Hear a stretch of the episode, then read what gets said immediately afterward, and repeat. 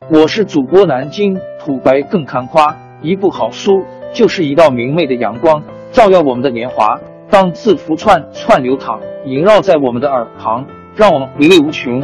天津上元书院又和你们见面了，欢迎您的收听。听众朋友们，大家好！开讲前先打个小广告。作为主播，你们的关注和打赏是对我努力工作认可的结果，谢谢听众。天津上元书院、南京土白更堪夸主播最新专辑《平话祖国华夏上下五千年》终于上线了，一部宏伟巨作。我们的祖先以伟大的创造力、强大的生命力和巨大的凝聚力，世世代代繁衍生息，历尽磨难，从远古走到现代，从蒙昧走向文明。全书共计。两百八十三回，作为博客，我劳动我所得，付费的有声书来了，你愿意为此花钱花时间吗？评话中华上下五千年专辑的进度更新按听众的关注和评论而定。喜马拉雅号 UID 七三二六四零二二，微信号 sh 八五七三零一四四九，请多多关注。多多打赏，谢谢大家，谢谢。下面正式开讲《评话中华上下五千年》专辑。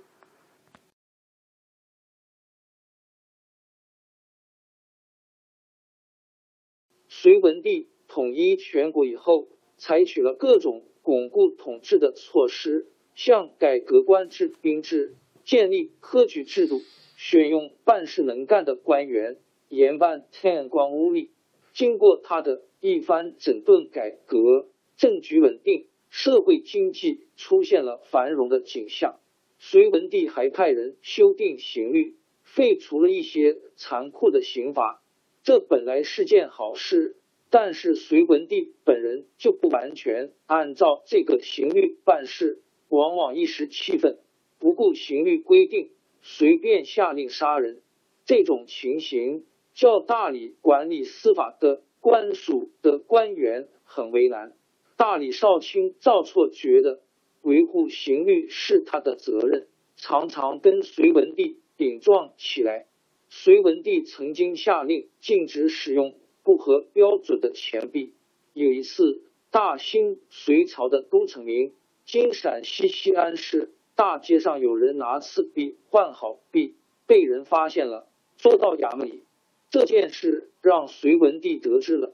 隋文帝听说有人竟敢违反他下的禁令，一气之下就下令把换钱的两个人统统砍头。赵错接到命令，赶忙进宫求见隋文帝。他对隋文帝说：“这两个人犯了禁令，按刑律只能打板子，不该处死。”隋文帝不耐烦的说：“这是我下的命令，不干你的事。”赵绰说：“陛下不嫌我愚笨，叫我充当大理官员。现在遇到不依刑律杀人的情况，怎么能说跟我没关系呢？”隋文帝气冲冲的说：“你想撼动大树吗？撼不动，你就走开吧。”赵绰说：“我只是想劝说陛下改变主意，谈不上想撼动大树。”隋文帝又说。你想触犯天子的威严吗？赵错不管隋文帝怎样威吓，还是坚持自己的意见。隋文帝怎样骂他赶他，他也不走。隋文帝没法，很不高兴的进内宫去了。后来由于别的官员也上奏章谏阻，隋文帝终于取消了杀人的命令。又有一次，官员心计。因 D.N 被人告发搞不法的迷信活动，隋文帝又命令大理把辛纪处死。赵错上朝对隋文帝说：“辛纪没有死罪，我不能接受这个命令。”隋文帝气得浑身发抖，说：“你想救辛纪，就没有你自己的命。”说着，喝令左右侍从把赵错拉下殿去。赵错面不改色，说。陛下可以杀我，但是不该杀心计。左右侍从真的把赵错鸟下朝堂，剥了他的官服，摘掉他的官帽，准备处斩。这时候，隋文帝也想到杀赵错太没道理，就派人跟赵错说：“你还有什么话说？”赵错跪在地上，挺直了腰说：“臣一心执法，不怕一死。”隋文帝并不真想杀赵错，磨蹭了一阵子，气也平了。他想赵错能忠于执法，毕竟是有利于他的统治的，就把赵错放了。过了一天。还派人慰问了赵错，在大理官署里有一个官员名叫来况，听说隋文帝对赵错不满意，想迎合隋文帝，就背着赵错给隋文帝上了一道奏章，认为大理衙门执法太宽。隋文帝看了奏章，认为来况说的很中肯，就把他提升了官职。来况自以为受到皇帝的赏识。就昧着良心诬告赵错徇私舞弊，把不该赦免的犯人放了。隋文帝虽然嫌赵错办事不顺他的心，但是对来况的上告却有点怀疑。他派亲信官员去调查，根本没有这回事。隋文帝弄清真相，勃然大怒，立刻下命令把来况处死。隋文帝把这个案子交给赵错办。认为这回来况诬告的是赵错自己，赵错不会不同意。哪儿知道赵错还是说来况有罪，但是不该判斩。隋文帝很不高兴，袖子一甩就退朝往内宫去了。赵错在后面大声嚷着说：“来况的事，臣就不说了。不过臣还有别的要紧事，请求面奏。”隋文帝信以为真。就答应让赵错进内宫。隋文帝问赵错有什么事，赵错说：“我有三条大罪，请陛下发落。第一，臣身为大理少卿，没有把下面的官吏管好，使来况触犯刑律；第二，来况不该处死，臣不能据理力争；第三，臣请求进宫，本来没有什么事，只是因为心里着急。”才欺骗了陛下。隋文帝听到最后几句话，禁不住哑然失笑。旁边独孤皇后孤独侍幸在做，也很赏识赵错的正直，命令左右赐给赵错两杯酒。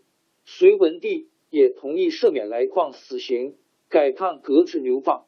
隋文帝吸取陈后主亡国的教训，比较注意节俭，发现官吏。有贪污奢侈的行为都要严办，连他的儿子也不例外。皇子秦王杨俊背着他在外面造了华丽的宫室，他发觉了，马上撤了杨俊的爵位，把杨俊禁闭起来。大臣们说，秦王没有什么大错误，不过是多花了点钱造点房子，应该宽容他。宰相杨素也认为对杨俊处理太重。隋文帝说：“我是一国之主，不单是几个孩子的父亲，只能依一个刑律办事。照你们这种说法，是不是还要为皇子另外制定一种刑律？”大臣们才没话说。隋文帝又发现太子杨勇生活奢侈，讲究排场，很不高兴，十分严厉的教训杨勇说：“自古以来，凡是喜欢奢侈的帝王。”命运没有能够长得了的，你是太子，要特别注意节俭啊！皇子晋王杨广比他两个兄弟狡猾，他摸到他父亲脾气，表面上装的特别朴素老实，骗得了隋文帝和独孤皇后的信任，再加上杨素帮他说话，结果隋文帝把杨勇废了，改立杨广为太子。直到他病重的时候，才发现杨广是个品质很坏的人。他想再召回杨勇，已经来不及。杨广害死了父亲，夺取皇位，这就是历史上出名的暴君。隋王朝更迭，江山易主，世事山河都会变迁。其实我们无需不辞辛劳去追寻什么永远，活在当下，做每一件自己想做的事。去每一座和自己有缘的城市，看每一道动人心肠的风景，珍惜每一个擦肩的路人。纵算经历颠沛，尝尽苦楚，也无怨悔。感谢您的收听，朋友们，让我们下期再见。